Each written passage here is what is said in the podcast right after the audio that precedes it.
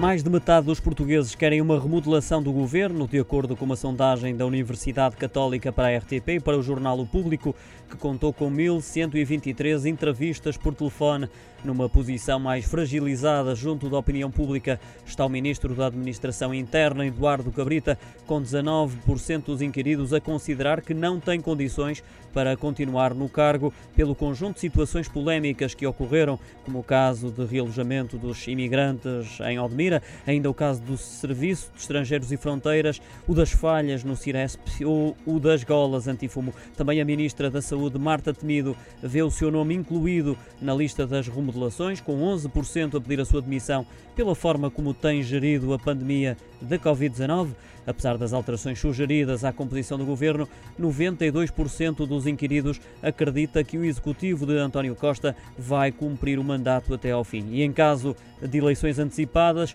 o xadrez político ficaria praticamente igual, com o PS a sair vencedor com 38% das intenções de voto e o PSD a 10 pontos percentuais de distância. E mesmo num eventual cenário de aliança à direita, os partidos à esquerda continuariam a ser maioritários.